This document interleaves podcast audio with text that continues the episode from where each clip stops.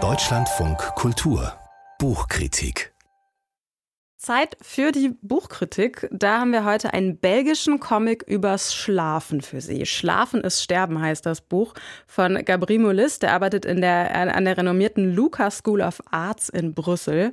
Und Molis, Protagonist in seinem Comic, hat Angst vorm Schlafen. Ganz genau hat er Angst davor, beim Einschlafen zu sterben.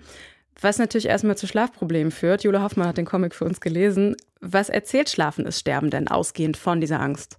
Ja, es geht erstmal um den Alltag dieses von Angstzuständen gepeinigten Protagonisten, dem man den Schlafmangel auch wirklich ansieht. Also der ist so gezeichnet als ein weicher, rundlicher Typ, äh, junger Typ mit Glatze, großen, angstvollen, sehr gerenderten Augen und einer Pinocchiohaft aus dem Gesicht äh, stehenden Nase.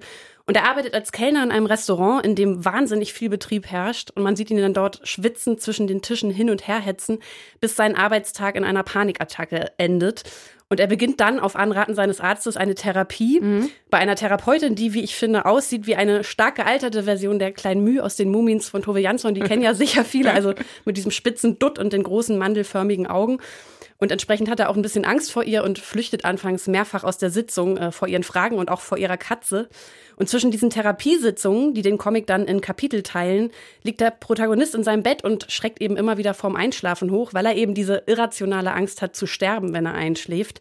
Und äh, um dem vorzubeugen, guckt er jedes Mal stundenlang Serien im Bett. Das ist ganz toll gezeichnet. Also Gabriel Molis zeichnet das Licht des Laptops wie so ein Quader, sodass der Kopf des Protagonisten beim Serienschauen wie in so einem Glaskasten zu stecken scheint.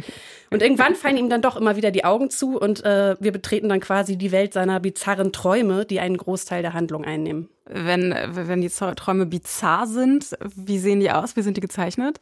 Ja, das ist ganz toll gemacht. Also Gabriel Molis weiß sehr kunstvoll und abwechslungsreich mit den Mitteln des Comics zu arbeiten. Er hat sich da quasi grafisch ausgetobt in dieser Traumwelt. Das sind im Prinzip so traumtypische, leicht kafkaeske Szenarien. In einem Traum gibt es zum Beispiel so einen langen Flur mit vielen Zimmern und in jedem Zimmer sitzt ein kleiner buddhistischer Mönch und spielt ein Videospiel, aber keiner spricht. Äh, und eine zentrale Figur, die immer wieder auftaucht, ist Otto. Das ist ein imaginärer Freund, den sich der Protagonist erschaffen hat, der so in Gestalt eines liebenswerten Drachen auftritt. Und der begleitet ihn durch diese surrealen Traumlandschaften und auch die futuristischen Architekturen. Das Zeichnerische ist im Prinzip die große Stärke des Comics, also die Liebe zu grafischen Experimenten. Zum Beispiel wandert an einer Stelle auch eine Sprechblase wie so eine Zettelbotschaft über vier Panels hinweg Stück für Stück in das Ohr des Protagonisten hinein. Ähm, oder auch das gekonnte sequentielle Erzählen ist eine Stärke, wenn zum Beispiel Teller oder Gläser in kleinen, vielen kleinen Panels so ganze Seiten füllen, die eben von der Monotonie des Tischdeckens so erzählen sollen. Und Farben werden nur sehr pointiert eingesetzt, aber wenn dann richtig bunt und dann knallt es auch so richtig, nämlich beim Auftritt einer Parade aus verrückten Fantasiewesen, die dem Protagonisten in einem seiner Träume wie ein psychedelischer Trip begegnen. Das klingt absolut abgefahren. Welche Erkenntnisse zieht der Protagonist denn aus diesen Träumen? Nimmt er die dann am Ende auch wieder mit zur Therapeutin? Ja, genau. Dort erzählt er von den Träumen, wobei die Träume ja wenig aufschlussreich sind. Also ich würde sagen, der Traum funktioniert erzählerisch mehr so als Tor zu einer Art Fantasiewelt mit anderen Regeln, anstatt wirklich interessante Einblicke in die Psyche des Protagonisten zu geben. Meist wacht er einfach völlig fertig auf und sitzt dann verwirrt und mit Angstschweiß vor der Therapeutin. Und er ist eben auch so ein Typ, der auf die Frage, wie geht's mit normal antwortet. Aber die darin liegende Tragik entfaltet sich nicht so richtig, was vor allem an den banalen Dialogen im Comic liegt, die eben auch in der Therapie leider so gar keine Tiefe entwickeln und auch gar keinen Humor.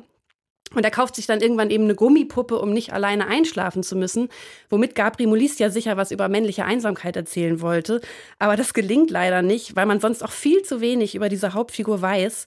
Immerhin erfährt man einmal, dass er mal eine Katze hatte, die gestorben ist und dass daher seine Abneigung gegenüber der Katze mhm. der Therapeutin äh, rührt, sozusagen aus diesem schmerzhaften Verlust. Aber sonst nimmt sein Charakter so gar keine Form an. Auch seine Angst vor dem Tod bleibt eher vage und total allgemein. Und insgesamt hat mich auch gestört, dass der Erzählung sowas total Infantiles anhaftet. Also so mit Otto, dem imaginären Freund. Mhm. Und auch der Abgrund schlafloser Nächte kommt gar nicht so richtig zum Ausdruck. Das bleibt alles eher so harmlos wie in Kinderbüchern. Und am Ende begreift er zwar, dass der Tod zum Leben dazugehört und der Tod dem Leben erst Sinn verleiht, aber die Erzählung entfaltet so gar keinen Sog. Das heißt, Fazit ist sowas wie toll gezeichnet, aber so mittel erzählt. Genau, also ich würde sagen, nicht gut erzählt wirklich. Man hält erstmal ein visuell sehr ansprechendes Buch in der Hand und bleibt dann nach dem Lesen aber etwas enttäuscht zurück.